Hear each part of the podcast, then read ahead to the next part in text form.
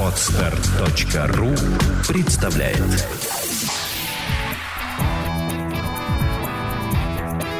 Александра и Андрей Капецки в лучшем психологическом подкасте «Психология, мифы и реальность».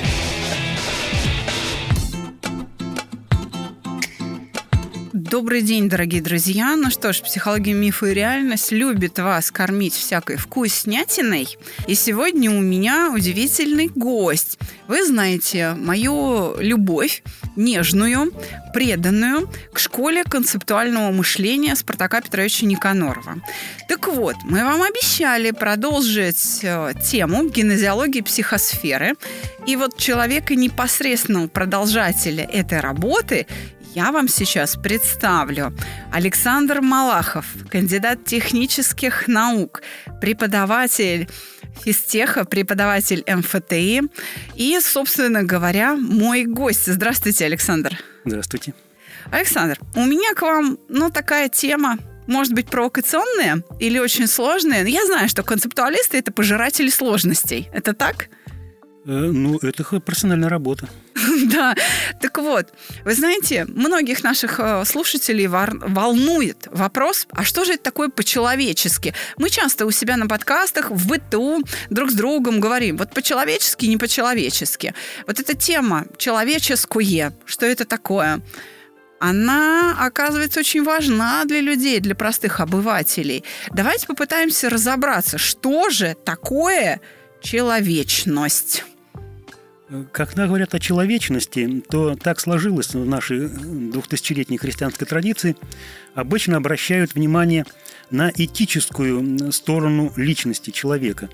Как он относится к другим, э, к семье, к корпорации, к государству. Ну, типа добрый, недобрый, да? Да, да, это выделение понятий блага, добра, зла – там, доброго, злого поступка. Но на самом деле, на самом деле, я придерживаюсь более сложной точки зрения на человека. Дело в том, что даже для того, чтобы этическая проблема была поставлена, для того, чтобы она была выражена э, в ясных значит, категориальных понятиях, для этого нужна минимальная интеллектуальная вооруженность. У животного такого нет. Наш выдающийся Э, русский философ и психолог конца XIX века, начала XX века Виктор Иванович Несмелов сформулировал очень важное достижение, стоящее в том, что по его мнению, человек на довольно раннем, на раннем моменте его общего развития, у Выгодского этот э, момент описан как кризис младенческого возраста, делает очень важный шаг развития своей психики. Дело в том, что у младенца, как и у животного – его психическая жизнь не поделена на «я» и «не я». Нам это очень трудно представить. Мы настолько привыкли жить в мире, который мы делим на «я» и «не я», все наши психические феномены мы даже не задумываясь относим либо к себе, ну, например, какие-то эмоциональные состояния, какие-то переживания, размышления. Понятно, что это мы. Так. И а часть феноменов, которые мы относим к внешнему миру, мы его ставим перед собой, представляем. И вот это случилось с человечеством единожды, а с э, человеком э, в ходе его развития случается в э, кризисный, критический переходный период, который наш выдающийся психолог Лев Семенович Выгодский назвал кризис младенческого возраста. То есть человек начинает все свои психические феномены относить к «я» или к «не я» и делает это необратимо. Раз произошедшее – раз произошедшее, это остается на всю оставшуюся сознательную жизнь. И э, взрослый человек об этом не помнит, он не понимает э, смысла произошедшего с ним когда-то, значит, на очень ранней ступени развития. И он считает, что вот мир внешний, он э, ему также доступен, представлен, как и животному. А животное не так. Животному, например, нельзя вменять разные этические проблемы. Мы не можем говорить волку, как тебе не стыдно догонять зайчика и съедать его. Ну или как не стыдно ходить в шивом там. Да-да-да. Потому что для волка нет деления на я и не я, и, значит, рассказывать о том, что у зайчика, значит, четыре сыночка, лапочка, дочка, и вообще он любит балет, бесполезно. Потому что для волка заяц представляет собой чувство, весьма определенное чувство ускользающей сытости. И не более того. Значит, э, нет трехмерного мира, движений для волка. Волк тянется за зайцем, как мы тянемся за яблоком, когда не можем до него дотянуться. Мир животных движений нам кажется таким же, как у нас. Он совершенно не да, так организован. Да, да. Мир животных движений, значит, э, организован совершенно не так. И вот э, та интеллектуальная культура, которая развелась вместе с человечеством, а она столь же радикально отличает человека от животного мира, как и этическая сфера – у Маркса это было выражено очень резко. Он говорит, что в отличие от термитов или пчел, которые строят свои красивые, изящные постройки, у любого человека, даже самого примитивного человека, прежде чем он что-то сделает, в голове есть двойник того, что он потом реализует в металле. В металле еще нет этого самолета, а проект уже замысел есть. Точно. Это он об образах говорил, да? Значит, э, Который является результатом вот, ну, интеллектуальных усилий этого э, человека. Человек держит целый трехмерный мир – значит, всегда. И когда он якобы только видит, на самом деле он этот мир прежде того интеллектуально выстроил, и в нем находит то, что туда сам принес. Никанор любил повторять, э, что в мире нет никаких идеальных кругов. Э, конструкт идеальный круг – идеальный круг, совсем идеальный, когда окружность находится на, на точном расстоянии R0 от центра, в природе не существует. Это приносит человек. Прямоугольные параллелепипеды мы придумали, мы их приносим, мы их просто опознаем, находим то, что мы до этого принесли. Мы имеем картину, трехмерную картину мира, который нам предстоит. Чтобы это объяснить, я приведу очень э, такой поучительный пример. Представьте себе, что вы находитесь на подводной лодке, в которой выключили свет. Так. Там совсем темно, там глаза наши как бы не участвуют. Но мы руками начинаем ощупывать окружающий мир. А что так. у вас в голове при этом? А в голове у вас картинка, которая якобы была глазами построена. На самом деле эта картинка строится не глазами.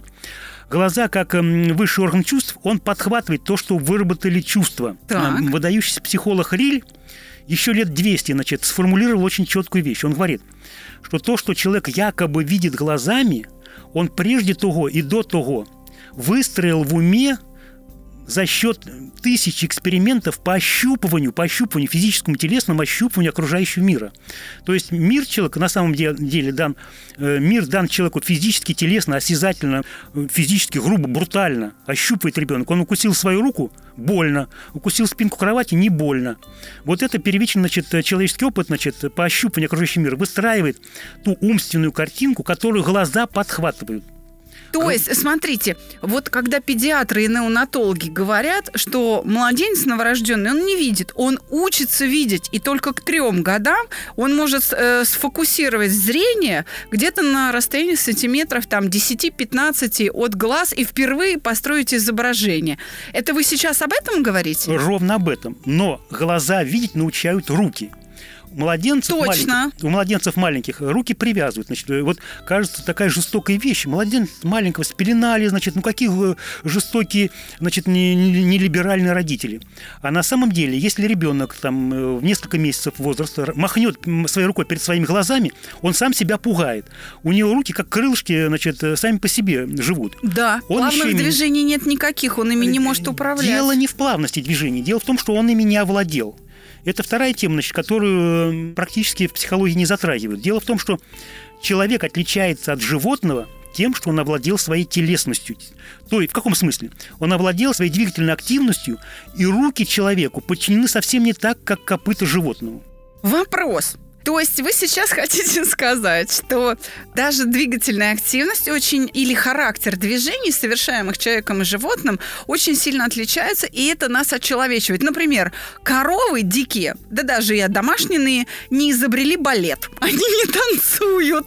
Совершенно верно. Да? Совершенно верно. Вот это вот один из критериев ровно, ровно об этом вы и говорите. Значит, то есть, когда говорят «танцуем от печки», танцуем от печки. То есть наши движения нашими руками, которые мы сами понимаем как объект среди объектов, строятся сначала в умственном нашем мире, в котором мы руки свои видим как объект среди объектов. Правда, э, это специфический объект. Он нам дан напрямую, как манипулятор. Вот как экскаваторщик управляет экскаваторным ковшом, так и вначале человек э, осваивает, овладевает своими руками.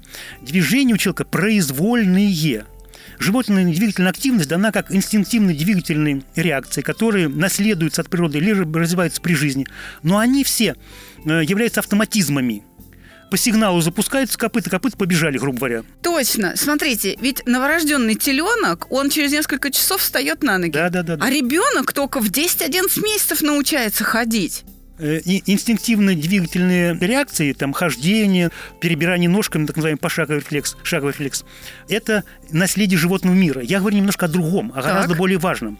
Э, о том, что для того, чтобы человек имел человеческие движения, по-человечески обрабатывал природу и вообще по-человечески, значит, строил все свои движения, он до этого, до этого должен иметь выстроенный умом умственный мир, который он умом так и продолжает держать, действуя в нем руками. У животного этой картинки нет. У картинки у животного, значит, э, есть такое понятие целенаправленная система, целеустремленная система. Когда кибернетики стали разрабатывать свои системы, то максимум, что можно найти у животного, это как бы направленность на цель. Животное, значит, либо догоняет еду, либо само убегает, чтобы не стать едой. Запускается программа, которая является автоматизмами. Значит, биологи проделали много опытов, значит, пытаясь найти какое-то разумное поведение у животных. Но животные, к сожалению, значит, как только они отрабатывают программу, если ее прервать, то они ее бросают, начинают отрабатывать сначала.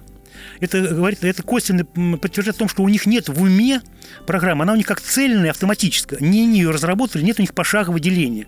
А, то есть, грубо говоря, Господь Бог создал собаку с собакой, и она может да, быть только да, собакой. Да. Она не может преобразоваться в свинью, допустим. А, ну, уж... ну, в смысле, в поведенческом виде. Она не станет... А, то есть собака, она все время будет в одних и тех же программах поведения правильно, существовать. Правильно. То есть человек может быть свиньей, а может быть Богом, ну, грубо говоря. То есть а, мы можем творить эту реальность, в отличие от mm. животных, так? Э, чуть-чуть сложнее, сейчас я отвечу. Дело вот в чем. Значит, что наивные вот эти эволюционные теории, значит, там э, про приспособления, которые популярно используют в пропагандистских целях, они, значит, давно преодолены очень серьезными направлениями в эволюционных учениях. Вы, вы про Дарвина сейчас? Да, про, про Дарвина, значит, но эволюционные учения более серьезные, которые Дарвин это такой, знаете, такой бренд.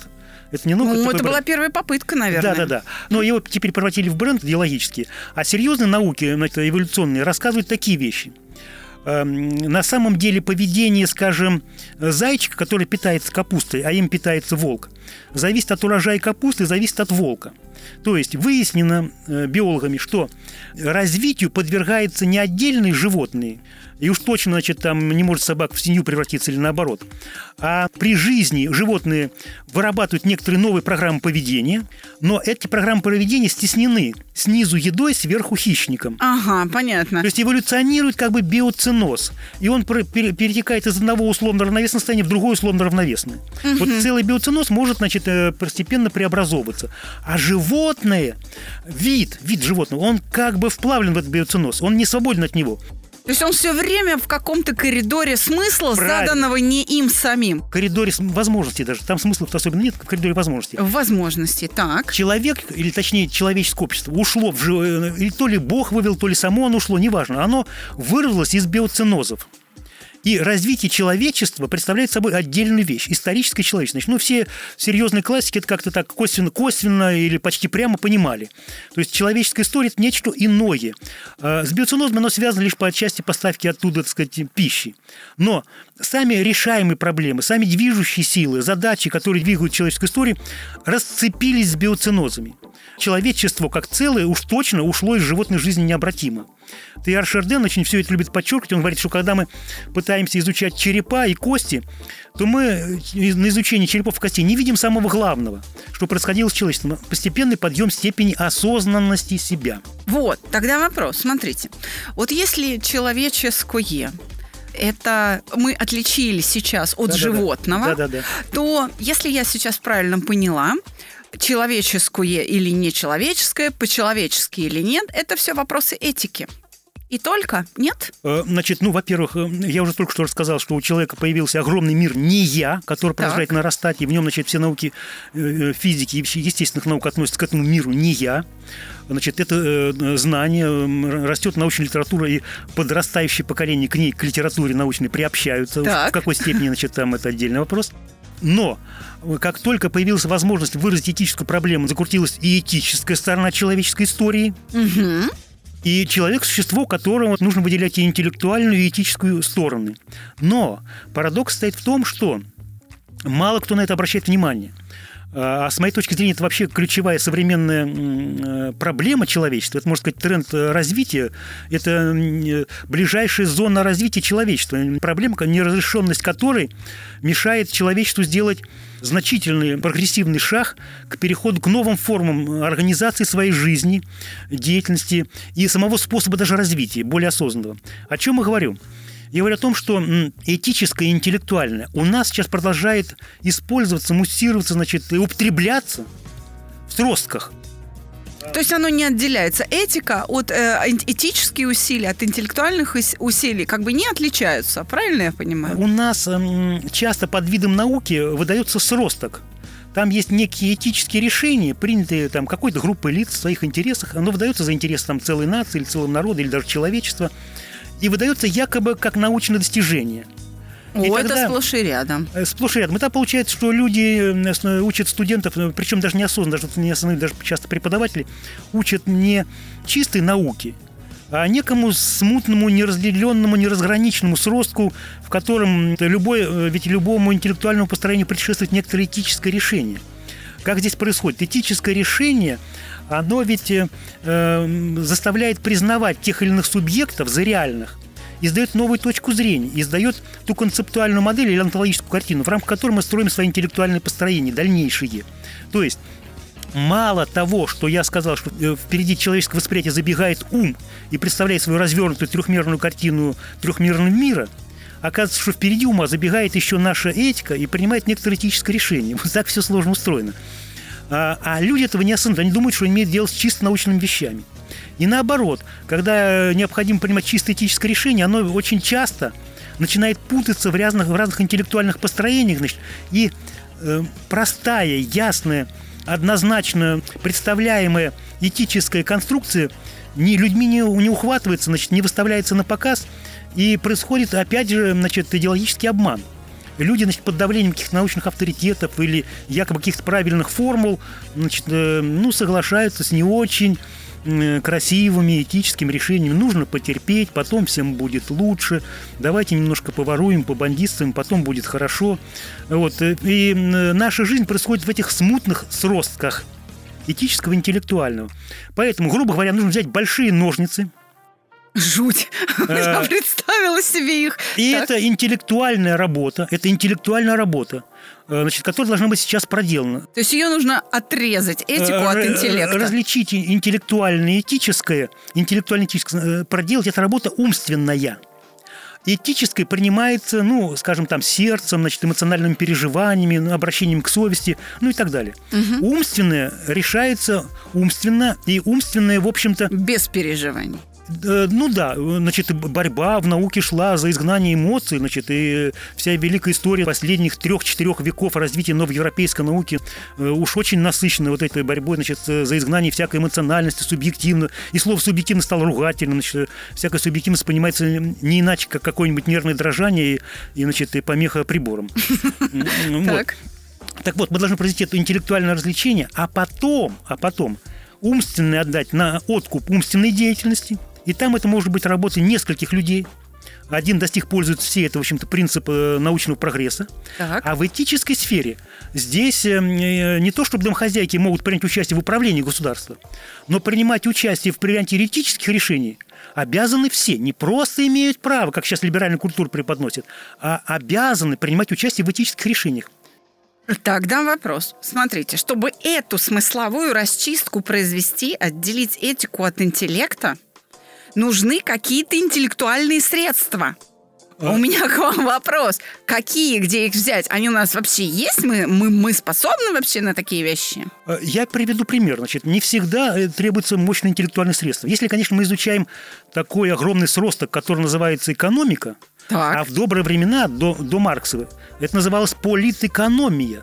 То есть там сросток политических проблем и экономических. И он никуда не рассыпался, не развалился. Они продолжают путаться, значит, э, в сращенном состоянии. И все разговоры о том, чтобы отделить экономику от политику, очень, конечно, правильные разговоры, но они дальше разговоров не идут. Так. А, а вот есть вопросы, например, чисто этические, которые, пример я хочу привести, и которые вы могли наблюдать э, с экрана телевизора. Давайте. Был э, референдум в Швейцарии по поводу бездомных собак и кошек. Да. Это вопрос, по большому счету, чисто этический. Здесь ничего интеллектуально расчищать-то не нужно. Если мы кошек и собак отлавливаем и отправляем, значит, куда-то там, значит... Э, на смерть. Э, да, на смерть. То это нехорошо, потому что это видят дети, сами ловцы животных тоже, значит, нравственно как-то немножко деградируют, по-видимому. И вообще это нехорошо животных все-таки, значит, уничтожать. Угу. А с другой стороны, собаки разносят э, и кошки разносят там какой-нибудь стригущий лишай, значит, а потом просто гадят, где попал, значит, бездомные бегают. И, ну, кусаются это опасно, небезопасно. Да, да. покусать могут просто, значит. То есть, эм, и мы как бы на две чашки весов раскладываем чисто этические вещи. Так. И в Швейцарии референдум принял решение большинством голосов. Э, чистая демократия. Большинством голосов принял решение кошек-собак не уничтожать. И, значит, э, я не люблю, например, кошку, но мне придется терпеть. Это решило общество, это решение общества. То есть это этическое решение общества как целого. Так. Э, как не допускающий никакого деления целые. Хоть мы, когда мы принимали это решение, мы как бы распались на каждый, и каждый из нас взвешивал на весах. Но когда принято, то говорят, это решение общества как целого. Вот оно в этической сфере, оно принимается вот таким большинством голосов. И вообще этическая сфера – это, по-видимому, полигон, подлинный полигон демократии. Более того, мне вот в той же самой Швейцарии удивило еще, значит, более поразивший меня, значит, случай. Там провели народный, тоже народный референдум, и мы Швейцарию воспринимаем какой-то такой убежище э, таких толстых буржуинов, где с каким-то миллиардом, где, значит, там э, по миллиону стоящие э, золотые часы, значит. А там народ большинством голосов решил не выдавать золотых парашютов значит, отправляем им на пенсию э, топ-менеджерам. Так, интересненько. Ну, стоп, подождите, значит, я, моя фирма, значит, э, кому хочу, тому и выплачу. Нет, сказали швейцарцы. Значит, вот эти проклятые буржуины, значит, швейцарцы, большинством голосов запретили в Швейцарии выдавать топ-менеджерам золотые парашюты. В случае, если те покидают компанию. Если покидают а компанию. почему? Это такое этическое решение. То есть они сказали, наше общество будет устроено так – значит, устройство общества, значит, нам всегда преподносили как интеллектуальное дело. Вот мы какой-то, значит, э, найдем какую-то очень правильную теорию справедливости или теорию правильного экономического поведения, теорию правильного экономического устройства общества, еще что-то, правильной теории. А на самом деле в реальной жизни, в реальном человеческом обществе очень значительное место, причем начальное стартовое место, Э, занимают некоторые этические решения. Они не осознаются. Почему? Потому что они часто прячутся. Кому-то э, не хотелось бы их выставлять, э, ну, по разным поводам. Швейцарцы показали нам удивительный пример, как мы можем, значит, конструктивно подходить к обществу, к государственному устройству, к законодательству и ряд вопросов выносить на общественный референдум и полагать, задавать, выстраивать будущее общество – Потому что эти вопросы решены вот так, и все остальные вопросы, они уже будут строить, все остальные законодательства будут строить с учетом этого. Есть логическая последовательность в построении любого государственного законодательства. Тогда вопрос. А, я сейчас не поняла, как отделить этику и интеллект. Два примера, и, на мой взгляд, они оба к этике относятся. Оба к этике, оба к этике. Да. Тогда приведите, пожалуйста, пример интеллектуального решения, а потом скажите мне, как отделить этику и интеллект. Эм, э, значит, этику и интеллект э, придется отделять на разных ступенях э, общественно-политической жизни, на разных ступенях. Есть эм, например, вопросы теоретические, так называемая, например, политэкономия. Там нужно очень четко разобраться, что там является научным, а что там является полагаемым. Э, в... Страшное дело. Слушайте, это же сколько надо людей, сильно умных, нет, разбирающихся нет, в этом, что, чтобы нет, на нет, этот раз ответить. Нет, значит, э, в интеллекте как раз обычно дело за единицами, но хорошо выученными. Так. То есть вообще, я приведу пример. Значит, э, последний главы теоретической физики пишутся для нескольких тысяч человек. Да, абсолютно согласна. Если на Земле живет 7 миллиардов человек, а теорфизикой владеет 7 тысяч человек, вы чувствуете какое соотношение? Да это, ну, один к миллиону. Один, там, к, или... один, один к миллиону, да-да-да. Значит, так и здесь. Значит, э, э, кто-то должен сделать один, а пользуются многие. И да, существуют сложные предметные теоретические области, где предстоит э, э очень долго, пунктуально значит, отделять интеллектуальный, то есть научный, то, то, что в логике называется конструктами, то есть э, научные теории в, чист, в их чистом виде. Так. И искать невыводимые понятия, базисно невыводимые понятия. Базисно невыводимые понятия, они существуют в любой аксиоматической теории. И науки продвинутые теорфизики или абстрактной математики, они уже научились отделять невыводимые понятия от э, значит, э, того, что потом автоматически, логически из, акси... из аксиоматики вытекает. В свое время меня очень поразил пример теории групп. Там оказалось, значит, что вся теория групп стоит на шести аксиомах. Но этого мало. В книжке, которая была посвящена теории групп, примерно третья часть объема книжки было посвящено рассуждением про, про то, какие аксиомы выбрать. Оказалось, что этих шесть, шести аксиом слишком много, достаточно трех. Причем три могут быть три таких, три таких, три таких. Три варианта по три аксиомы. Остальные три аксиомы уже являются выводимыми, и, а дальше вытекает вся теория групп. То есть вот это пример науки, в которой, который можно назвать фундаментальной. Фундаментальной я называю науку такую, которая осознала свои основания – и эти основания честно предъявила. Ой, слушайте, э, в таком случае фундаментальной науки крохи которая осознает свои основания. Знаете, вот когда заходишь, например, в медицину, там по-настоящему в таком случае научных исследований, ну прям, а, ну слушайте, там же такая мешанина из понятий, там же очень много этики присутствует, и очень трудно выделить собственно науку медицинскую. Да, да, да, да. Там столько переживаний примешано, да, что да, да, да. получается, что...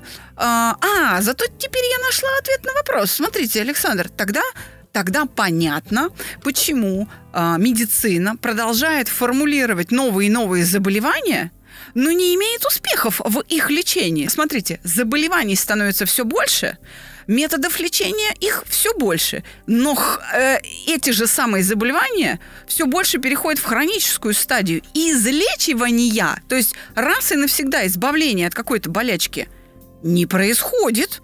В этом медицина не преуспела. Понимаете, о чем я говорю? Вот эти результаты работы медицины, в том числе научной медицины, научных оснований да, да. медицины, говорят о том, что, значит, чистой науки, фундаментальной в медицине, крохи, да, и причем э, медицине предстоит, видно, работать в догоняющем режиме, и это все правильно.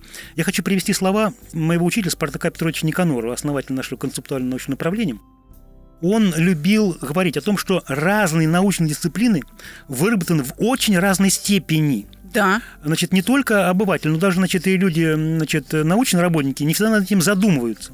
Есть научные дисциплины, значит, которые там теория машины механизмов. Где ну, есть шатунно-кривошипные механизмы, значит, там э, этот вращается, этот двигается. Вот они выработаны, например, там процентов на 90. Так.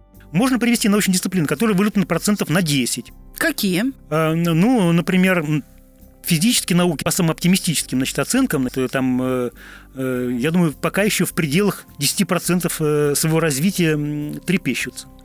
Естественные науки, многие. Есть же науки, которые не только, значит, там не могут претендовать на процент или доли процентов, но существует, как бы сказать правильно, так мягче сказать, происходит становление научных дисциплин, которые заявлены, объявлены как якобы состоявшиеся научные дисциплины, и человек, не знакомый с основаниями этих научных дисциплин, может думать, что там уже точно так же, значит, как и в э, механике, все выработано. А, я поняла, вы о гуманитарных сейчас науках. Да, да. В гуманитарных науках существует проблема э, точного указания предметной области. Если мы начнем аккуратно требовать от психолога, значит, вытащить его предметную область, он вытащит все содержание социологии. Однозначно. А я... от социолога наоборот. Поэтому куст гуманитарных наук, он как-то пока живет на самом деле реально в своем предметном сростке, таком вот срост, как грибы на пеньке, значит. И пока непонятно, как их, значит, э, выделять и отделять. Очень деликатно, значит, и э, с оговорками. Так вот, я, значит, хотел бы сказать о, о том, что речь идет не о том, что мы э, будем развивать научные дисциплины. Это задача на всю оставшуюся жизнь. Я говорю об очень краткосрочной, ближайшей перспективе, когда мы должны, ну что ли, осознать Э, не просто, там сказать, э, э, достижения, осознать область достигнутых результатов и оценить там проценты выработанности научных дисциплин, а пока различить интеллектуальное и этическое как таковое. Интеллектуальное как таковое и этическое как таковое. А метод есть? Метод стоит в том, что мы выдвигаем гипотезу. Это моя гипотеза. Она, гипотеза может быть только простейшая. Знаете, как в линейной алгебре. Мы говорим, этическое и интеллектуальное, они как бы ортогональны. То есть как бы противопоставлены. Они как бы независимы. Независимы, так. Как вот мы, значит, э, как у нас школьник, а потом студент, значит, раскладывает там уравнение физического движения, там сила, fx, fy, и движение по каждой координате э, решает уравнение независимо. Ускорение по э, y не зависит от ускорения по x. Значит. Так. И мы как бы разложили, в чем идея вот этих независимых координат, что они ортогональны. Ортогональны в механике. Это, то есть это аналог из механики. Что мы говорим, то, что в механике ортогонально, оно как бы получается три независимых движения по трем координатам.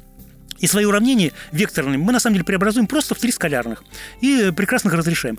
Вот эм, до, до такого как бы эм, примитивизма я бы хотел значит, поставить вопрос о развлечении интеллектуально-этического. Это не означает, что у нас есть воля только интеллектуальная или воля только этическая. Мы прекрасно понимаем, что воля реального живого человека, она, значит, конечно, содержит и этические какие-то устремления, так. и установки, или там э, э, интенции, стремления, по-разному эти слова можно употреблять, но все они говорят об этической стороне и умственную проработку. То есть то, что вот бумажная проектная документация, вот проектная документация полета на Луну в бумажном исчислении, тогда еще на бумаге писали, занимала 40 эшелонов вагонов, забитой бумагой, мелко исписанной, значит, формулами. В голове не укладывается. Боже мой, да. Значит, что такое проект? Поэтому, когда мы говорим про умственную сферу, мы уже теперь не можем ее игнорировать. Мы понимаем, что вот эти вагоны с бумагой, они же все-таки на самом деле коренятся в голове. Значит, то есть да. это все в головах людей распределено замысел проекта. То есть человеческие проекты, замыслы действия столь грандиозные, и они умственно оформлены. И мы видим, что техническая сфера – это пример чисто интеллектуальной вещи. Решение технических проблем, это как бы там нет решений, эмоциональных, нет решений э, этических, эмоциональных, переживательных. Там просто выбирают наилучшую гайку, наилучший болт, вульгарно выражаясь. И в идеале, в идеале, значит, э, нам бы сейчас в культуре разобраться вот с этим противопоставлением. Нам хотя бы осознать, что интеллектуальное и этическое – это как бы разные ортогональные координаты. И пора их различать во всей культуре. Тогда вопрос. А зачем? А очень, э, да, очень вопрос, значит, э, существенный. Потому что э, у нас сейчас наша вся общественно-политическая жизнь представляет собой полигон манипуляции, жульничества, обмана, и все это строится, как ни странно, на неразвлеченности двух важнейших сторон человеческого устройства – этического и интеллектуального – если же человек понимает, где интеллектуально, где этическое, тогда он этическое решает этически, ну, грубо говоря, сердцем, а умственно решает умом. И он становится тогда сознающим, вменяемым, ответственным и понимающим свое положение и, главное, ответственность. Э, либеральная культура нам все время толдычит о праве на то, чтобы принимать решения. А я бы хотел э, указать на ответственность. Да, Мы... про обязанность вы хотите. Про обязанность. Я, я про... вижу по глазам, да. да. Про обязанность. Человек обязан принимать решения за Тогда себя. людям будет трудно.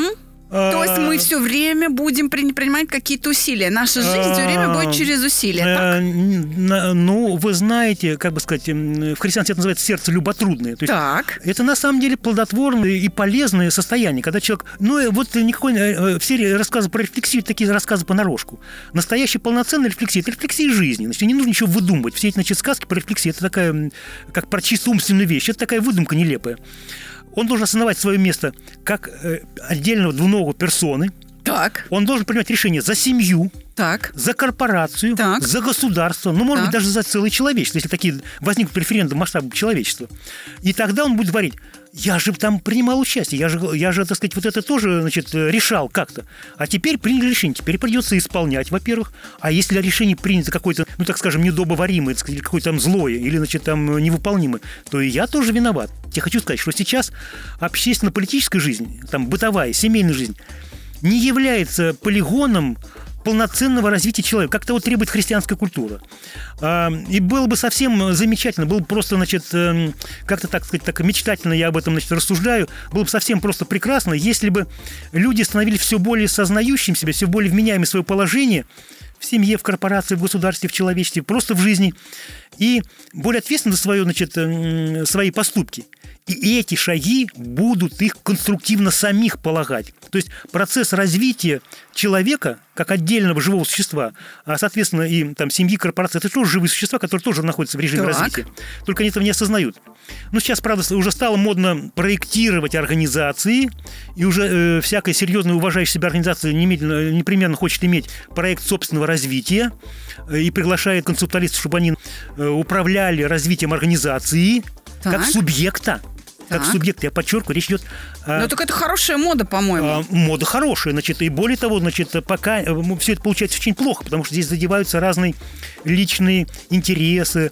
Э, От наших э, студентов прячутся под стол сотрудники тех организаций, которые пытаются перепроектировать, потому что им кажется, что их непременно выгонят, их непременно понизят, им непременно срежут зарплату или еще что-то сделают.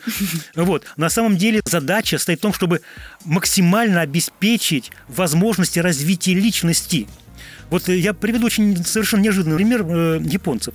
Мы очень мало понимаем японские предприятия. Мы все время их приводим в пример как э, государство, которое сделало технологический рывок, там и после колоссальной разрухи, после Второй мировой войны, значит, неожиданно, так сказать, вырвалось в лидеры. А, Мало кто... а так ли уж неожиданно? Да, значит, что у них устроено? Значит, совершенно не неожиданно, да.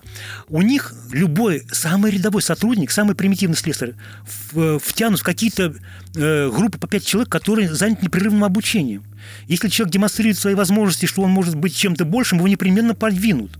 То есть нам даже как-то немножко это диковато выглядит, но они все время этой суетой организационной все время заняты.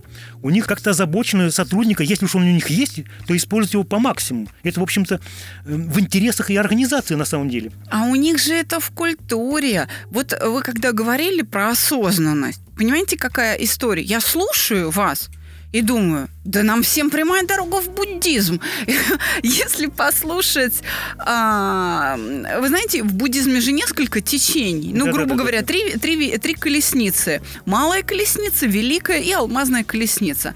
И вот э, из числа тех, кто принадлежит к алмазной колеснице, Первый европеец был официально признан ламой. Это датчанин Оливер Нидал. У него статус такого европейского ламы. Так вот, ему принадлежат слова «буддиста». Ты становишься в тот момент, когда принимаешь ответственность за свою жизнь на себя. И именно буддисты толкают человечество к осознанности. Может быть, в том, что люди нуждаются в этой осознанности. Может быть, мы как-то это интуитивно, что ли, осознаем, или нас реальность толкает в эту осознанность. Буддизм так мощно двигается по Европе. Не в этом ли вопрос? Не туда, не об этом ли мы сейчас говорим, что эта необходимость постепенно начинает людьми все-таки осознаваться. Ведь осознанность, это, вы знаете, это такой мощный торговый бренд, сколько спекуляций по Да. поводу, ведь сколько, какой, какие деньги крутятся на том, что тренинги личностного роста, повышаем вашу осознанность, повышаем эмоциональный интеллект. Да, там каша, там мы становимся объектами манипуляции, потому что научно у нас не разделено, где что, где этика, где интеллект. Это правда. Мы действительно легкая добыча для тех, кто лучше знает, или для тех, кто, ну, просто хочет там, жаждет денег. Я бы Да, так сказал. Но э, я слушаю вас и понимаю, что вы ответили на мой вопрос. Для чего различать эти вещи? А для того, чтобы осознавать, чтобы быть более свободными в том, чтобы творить свою реальность. И вот я так сейчас это воспринимаю. Если я не права, поправьте меня. Но мне кажется, многие ответы на эти вопросы буддисты давали. Может быть, поэтому Япония впереди. Ну или Китай сейчас там вырывается вперед. Ну, эти э, вопросы поставлены все правильно, и они нуждаются в предметном изучении. Я с культурой яп- японской и китайской очень мало знаком, поэтому это, Так. соди- это нужно содержательно изучать, что там у них в культуре на эту тему заложено. Мы же, исходя из нашей, так сказать, э, новой Европы, мы же всем живем в новоевропейской культуре, мы, так сказать, эм, благодарные и аккуратные ученики всей европейской культуры. Это европейцы скептически относятся к нашим достижениям, значит, и очень мало нас знают. Это им, значит, и в минус э, им самим. И мы, э, как бы вслед за Егелем, э, хотим сказать, что осознание всегда запаздывает. Осознание и вообще, как он э, формулировал красиво, что там сова Минерва вылетает в сумерках, э, там, э, когда уже все совершилось, тогда приходит философия, начинает рисовать серой краской по серому фону, да. Ой, слушайте, у меня аж прямо от ваших слов мурашки. Значит, э, осознание э, нуждается в материале. То есть вначале нужно интеллектуальное развлечение. Поэтому пустая болтовня про то, что осознание, осознание можно повышать просто э, занимаясь какими-то там манипуляциями и делая пасы руками, значит, это, конечно, несерьезно. Осознание. Осознавать нужно что-то. Вот э, наш великий психолог Лев Семенович Выгодский всегда любит подчеркивать. Осознавать нужно что-то конкретное. Нужно сначала различить. А развитие интеллектуальной культуры идет по линии развлечения. Мир идей, он устроен не так, что идеи сваливаются откуда-то как новые. Идеи, они растрескиваются, рассыпаются, разделяются, размножаются. И акты развлечения являются первичным, необходимым, ну, я опять возвращаюсь к мысли развлечений даже интеллектуально-этического, для того, чтобы осознать, что это так, для того, чтобы сознательно строить отношения между ними, они должны быть положены как отдельные, положены нами как отдельные. Перед нашим, ну, не то чтобы оптическим, но, во всяком случае, перед нашим мысленным взором уж точно. Иначе значит, никакого произвольного, свободного отношения к этому не будет. Поэтому, конечно, осознанность в значительной степени перекликается со словом «свобода» в подлинном смысле, значит, не... Прям с языка сорвали. Да-да-да, то есть это осознанность является необходимым элементом для того, чтобы человек вел себя как свободное существо. Это, конечно, просто во всей нашей философской культуре, даже классической немецкой, уже это просматривается. Это уже, так сказать, э, отнюдь не новое э, заявление. Кстати, Гегель э, сформулировал свободу э, как осознанную необходимость. Да-да-да. Но необходимость это вот о чем. Э, необходимость это о том, что человек э, свободный, то он свободный, но он принимает участие в жизни многих других субъектов. И он до сих пор не является субъектом своего собственного развития. Развитие с ним случается. А надо, чтобы стал. Так? В, значительной степени, чтобы он осознал, ну, то, что вы сейчас про буддистов сказали, чтобы он это принял как свое, и, и так далее. То есть, вот и не и... просто бы его, чтобы ветром несло, а чтобы он на веслах в эту сторону подгребал бы, да? Чтобы не просто по течению, а чтобы он еще это русло реки строил. Я так понимаю? Ну, когда он это осознает, по-видимому, это будет однозначное решение. Я сомневаюсь, что... Хотя, вы знаете, есть очень интересный автор, Максимов. Он, значит, публиковался в нашем научном направлении, Максимов. Э, он опубликовал ряд книжек, в которых обоснов... рассказывает очень интересную вещь. Он утверждает, и там обосновывает, и приводит, значит, очень серьезную аргументацию, стоящую в том, что современное человеческое общество, ну, взятое в масштабе, например, там, каком-то там европейского общества, или там, например, э, русского мира, там, или там масштаб какой-нибудь даже маленькой страны, общество современное сопротивляется собственному развитию. Да, сопротивляется собственному согласна. развитию. Если бы это была такая субъектность осознанная, то есть субъектности надперсональные, они какие-то слепые, тыкающиеся, но они реальны. В гуманитарной науке существует очень интересная проблема. Признание реальности семьи, признание реальности корпорации, признание реальности государства. Я уже так зло говорю, что семью разрушить, как живого человека убить. Это такая ух, субъектность. Как, ух, как вы сейчас сказали, семью разрушить, это как живого человека ну, убить. Я... Ух, как это точно! Ну, я выкручиваю так для того, чтобы подчеркнуть, что мы вынуждены признать, что непростая сумма мужа и жены, их субъектности является семья. И даже если мы туда деточек добавим всех, а субъектность нечто принципиально происходящее. Вот это известный принцип холизма, когда говорят, что система, она всегда больше, чем простая сумма своих частей. И это э, принцип холизма, он относится не к, не к миру объектов, а к, миру, к мирам психическим. И там, когда говорят душа народа, это не иносказательность, там сказать, воля народа, это не иносказательность. Она действительно существует. Воля народа, душа народа, Но да? беда-то в том, что она слепая. И беда в том, что э, складывание этой воли происходит дорогой ценой. А, то есть воля народа проявляется, не приходя в сознание этого народа. Вот так что ли? Да-да-да. Значит, э, находятся великие лидеры. Ведь великие лидеры, чем они велики? Они как бы угадывают национальные запросы. Или все-таки осознают? Они осознают, это очень опять высокое слово, я бы уклонился от того, чтобы его применять. Но они как бы угадывают, догадываются, и тогда они великие. И великие рывки нации делают, когда их лидеры ухватывают э, на каком-то интуитивном уровне, на уровне каких-то, значит, порой даже невыразимых в интеллектуальных конструкциях, значит, э, стремлений, тенденций, и э, нации делают существенные рывки. Слушайте, вот я вас э, слушаю, у меня последние там 10 минут мурашки по коже практически от каждой фразы, которую я слышу, от, от каждой ну, идеи, которую вы вносите. Очень внутри меня это откликается. Я сама ко многим к таким выводам пришла, но, опять же, не приходя в сознание, где-то интуитивно, где-то, да, через литературу, где-то через общение с профессионалами вроде вас. Ну, получается, что осознанность, если, во-первых, она должна стать результатом, ну, как бы э, развития человечества в планетарном масштабе. И когда мы этого достигнем, то наступит новая эра, так? Никаноров... Новая эра развития человечества. Никаноров любил повторять, нам нужно быть скромнее перед лицом грандиозности стоящих перед нами задач. Я сейчас про себя. Ну и вообще, так сказать, про то, чтобы употреблять слово осознанность. Я говорю про другое. Мыслить человека учат руки, а осознанность тем более запаздывает. А, я говорю сейчас о том, что в ближайшее время можно было бы попытаться различив интеллектуальное и этическое, начать строить какие-то конкретные процедуры – я совсем не питаю иллюзий, что, значит, там так называемый массовый человек или так называемый, значит, обыватель, которого я очень, на самом деле, глубоко уважаю, люблю и понимаю, что он, он на самом деле очень продвинутый, и он нам дышит в спину любым самым интеллектуалом, значит, продвинутым, и на нем жизнь держится и так далее. Вот любой обыватель, он сможет понять, что от него хотят. Мы должны устроить какие-то, ну, скажем так, игры. Как не смешно, я считаю, что разные ток-шоу, они просто злободневно актуальны, необходимы. Так как какой-то этап, этап какой-то, значит, какой-то этап, значит, переход к каким-то новым формам. А необходимо начать, как вот в Швейцарии, разные референдумы, разное формирование разных субъектностей. Такая игра, значит, какой мы хотели бы видеть свою страну. Ну, пока не референдум, пока на уровне, так сказать, там обсуждения, а потом ну, на пусть уровне... будет это болтовня, игра. А потом на уровне референдумов, когда Так. уже скажут, дорогой гражданин, ты вот сейчас примешь решение, и, может, ты будешь тем, который перевесит чашку весов, значит, мы будем вот не так, а так. И осознание отстает. Осознание пока мы не будем трогать. Я думаю, что... Я говорю лишь об очень простой вещи. О том, что пришло время организации конструировать. Это уже поняли. Пришло время конструктивного отношения к семье, к государству. Почему бы не к государству тоже?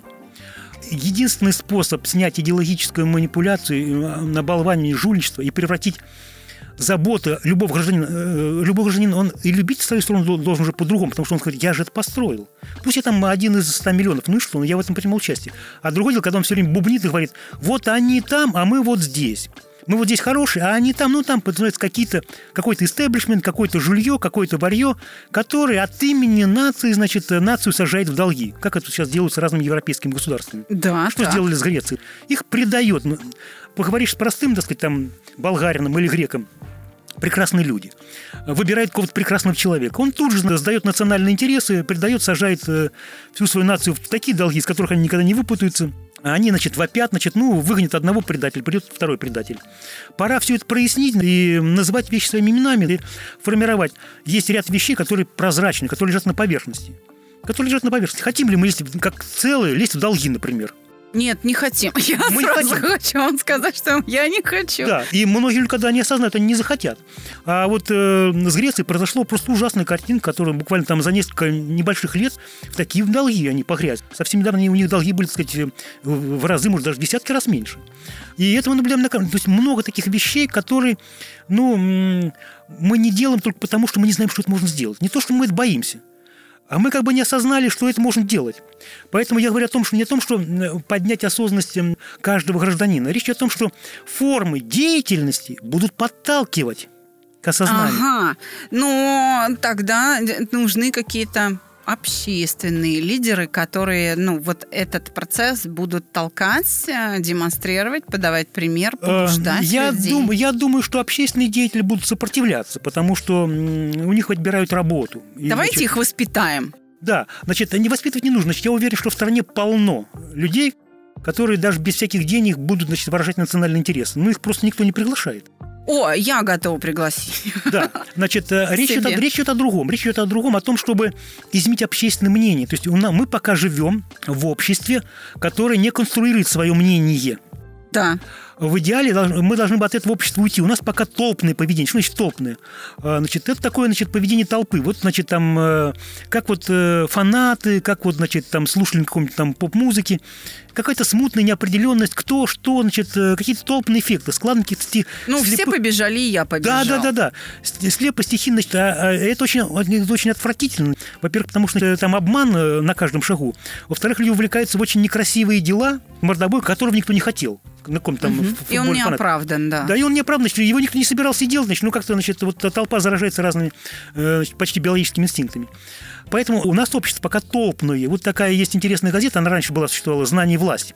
Они этот момент обсуждали. Значит, они, в принципе, тоже к концептуальной культуре как-то тянулись, и они по-своему были концептуалисты, хотя были с нами совершенно незнакомы. Вот. Они понимали, что значит, пока у нас общество толпного поведения.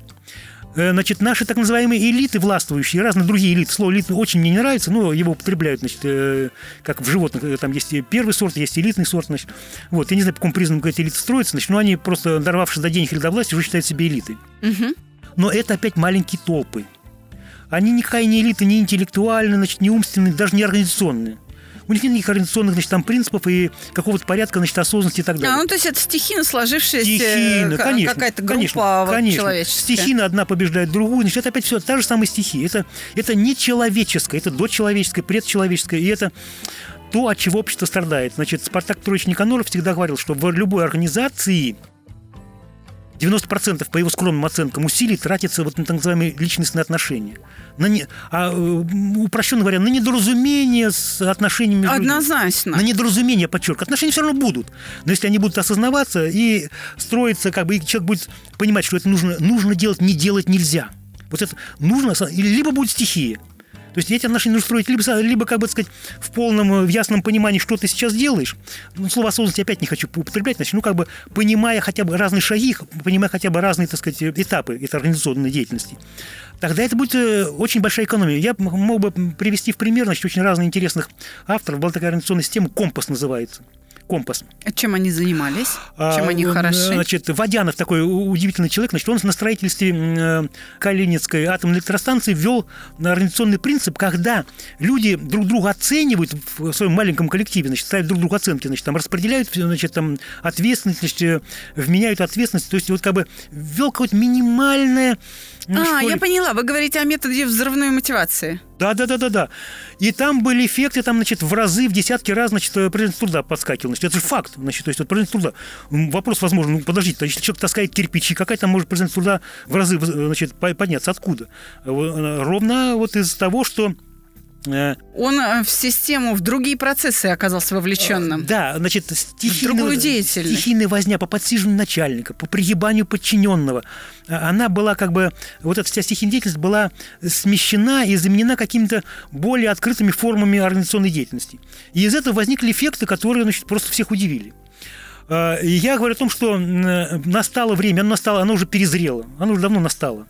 И более того, человечество как-то уныло уже, так сказать, там, я думаю, не только годы, а уже десятки лет, так сказать, э, топчется в изж- изживших себя формах организации, просто изживших. Они топные, слепые, значит, на каких-то там идеологических э, манипуляциях. Это все, значит, э, совсем, совсем прошлый век. Вот, поэтому, э, заканчивая свой вот этот э, ответ на ваши вопросы, я хочу сказать, что человечество ожидает, э, в 21 веке ожидают, значит, решения. Не может человечество не решать в первые там, несколько десятилетий 21 века, там, первое, второе, третье десятилетие уж точно, проблему развития и проблему фундаментальной антропологии. Нужно значит, понять, как устроен человек, как он работает, и обращаться с ним как с человеком. То есть вот э, ваш начальный вопрос о человечности значит, состоит в том, что, что такое человечность человека мы еще всерьез не выяснили, Слушайте, я так надеялась Э, услышать вот. ответ. Значит, и ну, никакой фундаментальной антропологии еще и близко не было. Мы, мы только испытываем тихий э, интеллектуальный ужас от того, сколько предстоит еще сделать. Ну подождите, ну дайте надежду, ну хоть какие-то попытки есть в Э, этом. э, Попытки есть, и продвижения есть, и они серьезные. Очень большое сопротивление.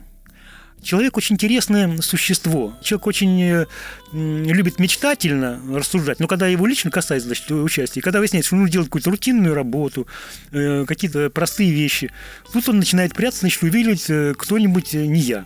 И э, я же говорил о том, что общество сопротивляется. По-видимому, Максимов, который описывает вот этот эффект сопротивления общества собственному развитию, пока он, значит, очень силен. И двуногие тоже конкретные субъекты очень не любят, когда э, их тихое место, значит, теплый, состоявшись там зарплата, состоявшийся, значит, теплый кабинетик, будет подвергнут сомнению, а вдруг понизят вдруг, значит, там переведут и так далее. То есть, на самом деле, практика, которой занимались наши студенты-аспиранты, когда они пытались проектировать организации, довольно смешная. Люди начинают бегать и прятаться. А так вот, если вернуть вас к мысли, которая будет завершать наш уже выпуск сегодня, что ждет человечество во втором-третьем десятилетии 21 века? Что э, люди должны, человечество должно заложить основы научной антропологии, Да, да, конечно. Значит, э, очень э, существенное продвижение. Они вроде бы неприметны, незаметны, но там бывает достаточно нескольких новых введенных понятий, которые заставляют перелопачивать весь э, корпус гуманитарных наук. и посмотреть на дело совершенно, значит, вроде бы и не сложно, а совершенно по-новому. И э, порой, значит, открывается ну, поздним умом, нам кажется, чего же там нового было, значит, а приходится перелопачить очень много. И я думаю, что изменения нас ждут очень существенные, это уж Какие точно. еще, помимо за закладывания вот, фундаментальной научной антропологии? Изменения будут просто, я думаю, в общественном изменении общественного мнения. Так. Изменение общественного мнения. Роль средств, так сказать, там, телевидения, радио является в этом, как пока остается ключевой. Так. Пока остается ключевой. Изменение общественного мнения. И вы знаете, как устроено общественное мнение? Оно очень устроено очень интересно. Я, значит, такой эффект наблюдал, что как бы э, люди переходят в новое вообще состояние, в новый образ жизни – и часто не замечают, что они вообще вывалились в новую жизнь, они думают, что так всегда было. Попробуйте у людей сейчас отобрать, попробуйте у людей сейчас отобрать, например, там э, мобильник. Но ведь на, на самом деле там несколько там, десятков лет, там 20-30 лет назад для того, чтобы позвонить в Москву, нужно было ехать в районный центр. Э, заказывать ну, этот заказывать, звонок. Да. Ждать, сидеть, когда там девочка соединит провода, значит, и э, на провода кто-нибудь наступил, дозвониться, может, и не удастся. Сейчас ты можешь сидеть где-нибудь в джунглях, значит, э, залезши на дерево, значит, и оттуда звонить куда угодно. И люди даже не понимают, насколько изменилась их вообще способность коммуникации. Как бы, ну, это так всегда было, вроде бы. А из-за того, что вырастает новое поколение, которое просто действительно никогда по-другому не знало, то общество ряд изменений. Но я говорю о технических изменениях, которые на самом деле не так важны. Э, меня интересуют гораздо больше, значит, вот эти сущностные изменения, которые заставят человечество жить более напряженно. Вот Никаноров всегда говорил о том, что будущее будет, конечно же, напряженно психологически. Психологически более напряженно. И не только интеллектуально, и не только этически, а вообще, э, значит, э, и даже не то, что переживание, но более стремительно, более напряженно. Мы даже не знаем, как. Мы даже, не, честно говоря, честно говоря, не знаем, как. Но понятно, что э, легче не будет. Но в то же время человек так устроен, он такое интересное значит, существо, что спроси его, он не захочет отказаться и вернуться в примитивную жизнь. Да, однозначно. Когда-то ведь наш предок жил очень легко. Вот он физически тяжело был, он непрерывно пахал или косил. Ну, как ведь он жил? Он проснулся, когда проснулся, почесал, так сказать, там репу, вышел, значит, подтянул штаны, значит, пошел косить. А да, правил, человек... было, правил общественного поведения было немного современный человек вскакивает как безумный. Он не помнит, кто он, значит, куда он бежит. Он бежит в электричку, значит, он на ходу тыкает кнопки, значит, он живет в безумном режиме. Он совершенно даже не представляет, насколько он э, психологически разное существо с тем предком, который всего лишь там лет 150 назад был. На, ну, предок. я так как профессиональный психолог могу сказать, что я представляю, насколько да, это да, не одно да, и то да. же. Так вот, значит, да. наша жизнь э, дальше в этом отношении не будет упрощаться. Но я думаю, что не нужно здесь и нагнетать обстановку. Я думаю, что делая очередные шаги развития, человек все-таки будет жить как-то веселее и легче. Не нужно пугать, что вот это развитие, это непременно что-то такое тяжелое, это нужно где-то э, в аскетическую практику забиться, где-то, значит, там и только стоять там э, на холод, медитировать, да. стоять холодным, значит, голодным на камне, э, босым несколько месяцев, да. Этого не требуется сейчас, значит, для развития. Значит, и даже и священники от своих прихожан никогда такого не потребуют, и они говорят о другом. Они говорят о том, что все-таки человек должен какой-то быть элемент героизма по отношению к себе любимому, и это никуда не деть. Вот, к сожалению, сожалению, значит, э, прятать как страус голову значит, в песок, э, оно только кажется, что это легче. На самом деле тяжело и откладывание шагов развития. Я еще раз подчеркиваю, речь идет о вещах, которые не делать нельзя. И оттягивание шагами, э, которые назрели у человечества, конечно, будет оборачиваться в конце концов какими-то очередными катастрофами, не только там экономическими, там, там и политическими, а общекультурными, может быть, даже, может быть, откатами. Ведь мир дрожит в напряжении, значит, много не предрешено общая картинка, в общем, такая напряженная. В двух словах, значит, совсем хочу закончить эту тему. Рудольф Александрович Рыжков был такой русский гений. Он был мастер спорта по шести видам спорта, действующий архитектор, и он руководил застройкой Ташкента после разрушения и Минска. А? Угу. То есть это выдающийся человек. Он был в то же время выдающийся мыслитель и философ. Он говорил так, что высшая форма социальной активности – это гармонизация развития. Что значит гармонизация? Ну, по развитию понятно. Развитие движется напряжениями разными. Значит, и эти напряжения могут быть использованы как в разрушении, так и в тот шаг развития, который просто назрел. И те люди, которые как-то интеллектуально, значит, там, этически, там, не знаю, как, значит, воспитательно способствуют шагу развития, вот они и есть те самые гармонизаторы развития. Эта задача не остается, пока про развитие значит, мало чего понятно, но обсуждать саму, сами методы гармонизации развития, конечно, тоже назрело. Тоже так назрел. вот, дорогие друзья, если мы все хотим жить по-человечески, нам нужно увеличивать свои различительные способности. И основа различия, видимо, важнейшая точка приложения этих различий между этикой и интеллектом. А у меня в гостях на подкасте «Психология, мифы и реальность» проекта «Чувство покоя» был специалист, принадлежащий к школе Спартака Петровича Никанорова, к школе концептуального мышления Александр Малахов, кандидат технических наук, преподаватель физтеха. Александр, спасибо вам большое, дорогие друзья. Мы не прощаемся с вами, не прощаемся. Я вам обещаю, что он придет еще. Э, спасибо за внимание, всего доброго. До свидания.